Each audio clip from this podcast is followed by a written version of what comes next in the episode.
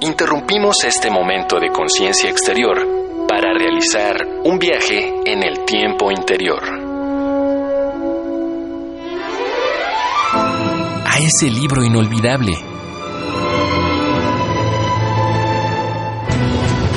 A los días en que paseabas por el campus.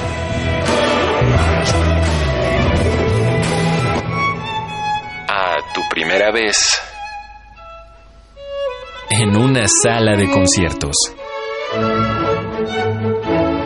Cada pieza musical suena a un momento inolvidable. Escuchar es volver a vivir.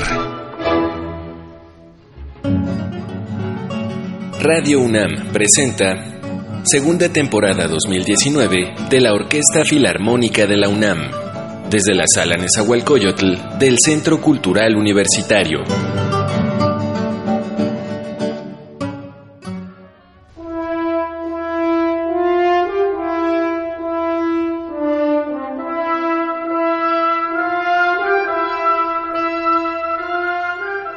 La historia del arte cataloga los albores de la música como un ritual de convivencia en el que la comunicación era necesaria. Aún antes de inventarse la escritura, las sociedades primitivas se reunían alrededor del fuego para disfrutar de su calor, cocinar alimentos e intercambiar sus primeros pensamientos a través del instrumento musical más primitivo, el cuerpo humano. Esta tesis sugiere a la voz como la primera herramienta de interpretación, pero ¿no es la percusión quizás el camino más natural de nuestra noción de ritmo? Observemos a cualquier bebé que decide seguir la música y notaremos que todos nacemos con capacidades de metrónomo. Los líderes militares sabían que el avance de un ejército al unísono era capaz de encender el valor de sus guerreros e inspirar miedo en las defensas de los enemigos. De ahí que toda la banda de guerra necesite marcar el compás con tambores de todos los tamaños. Los compositores tomaron este principio para crear marchas para los momentos más sublimes de sus imperios. Y aún en la actualidad, los que menos se animan a sobresalir en una pista de baile deciden seguir cualquier ritmo musical con un golpe de pie en el piso. Para este tercer programa de la segunda temporada 2019 de la Orquesta Filarmónica de la UNAM, se han seleccionado un par de ejemplos musicales de lo que el ingenio creativo ha hecho para honrar a la instrumentación más desestimada por el público. Pues si bien sabe reconocer la intensidad y el tempo de una pieza gracias a la percusión, en general se cree que estos instrumentos carecen de la dificultad técnica de otros o que su función es más bien complementaria. Las dos piezas de esta tarde, a su modo, desmienten ese mito. Tras siglos de existencia, la verdadera relevancia musical de la percusión no le fue reconocida hasta la segunda mitad del siglo XX, y para ello los compositores debieron preparar el panorama con un par de décadas de anticipación. Berlioz, Tchaikovsky, Wagner, Mahler, Rimsky-Korsakov Shostakovich, Stravinsky, Miló y Bartók, para mencionar los nombres más destacados de una larga lista, ya habían dado a las percusiones un papel relevante dentro de los discursos sinfónicos y gracias a ellos podemos decir que este grupo instrumental fue el de mayor desarrollo en los últimos 100 años. La Orquesta Sinfónica de Greensboro comisionó en la penúltima década del siglo pasado una pieza musical al compositor Russell Peck, el cual tomó como base una de las propias piezas para construir un nuevo discurso. Esta no fue una intertextualidad nacida del mismo Peck. Quien le sugirió la idea fue Allen Ott, miembro fundador del Percussion Group Cincinnati, quienes también estrenaron la obra en 1988. Para esta interpretación de The Glory and the Grandeur a la Orquesta Filarmónica de la UNAM se sumarán las interpretaciones en la percusión de Javier Pérez, Julián Romero y Esteban Solano.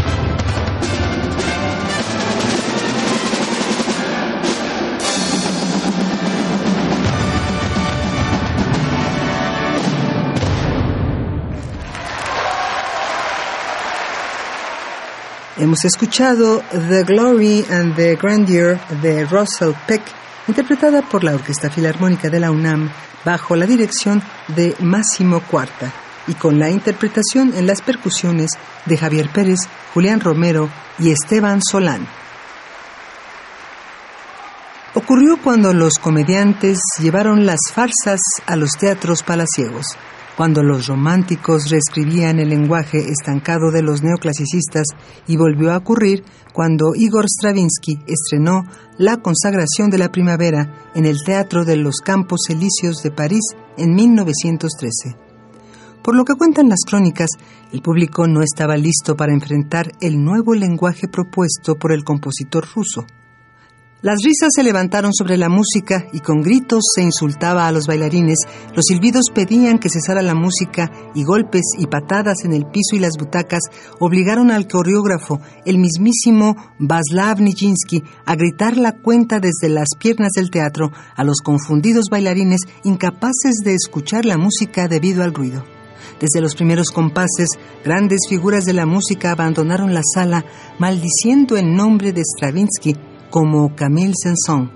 Esa fue la primera noche de un delirio que el compositor ideó después de leer el mítico Pájaro de Fuego y de imaginar un gran rito pagano a un montón de viejos sabios en círculo que ofrecerían la vida de una joven para ser merecedores de la llegada del dios de la primavera.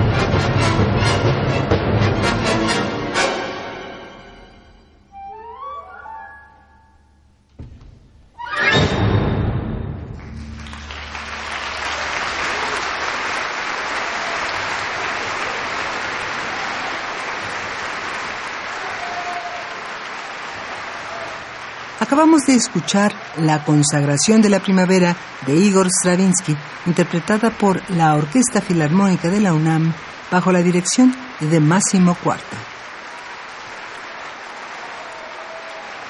Probablemente algún par de oídos en la audiencia vivió una renovación musical al prestar atención a los giros en la percusión de Stravinsky o al conocer el trabajo de Peck, no al mismo grado que fue para aquellos no al mismo grado que fue para aquellos que llenaron un teatro de insultos y exclamaciones, pero sí lo suficiente para expandir su territorio mental.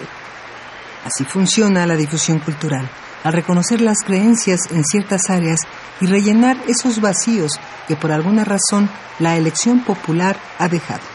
En este caso, para entender que las percusiones necesitan de una mayor comprensión de los escuchas, es necesario reconocer la desestimación que se les ha hecho. Gracias a ti, hoy se ha hecho un poco de justicia para ellas.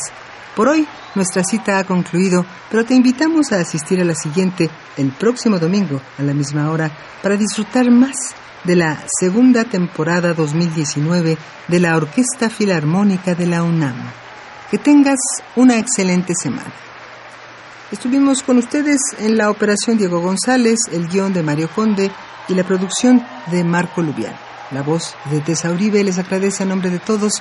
Hasta la próxima edición. Que tengan ustedes un hermoso domingo.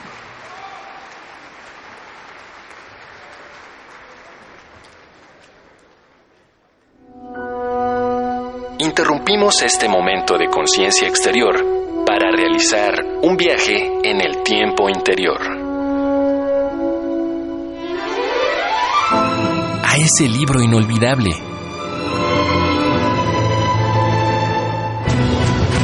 A los días en que paseabas por el campus.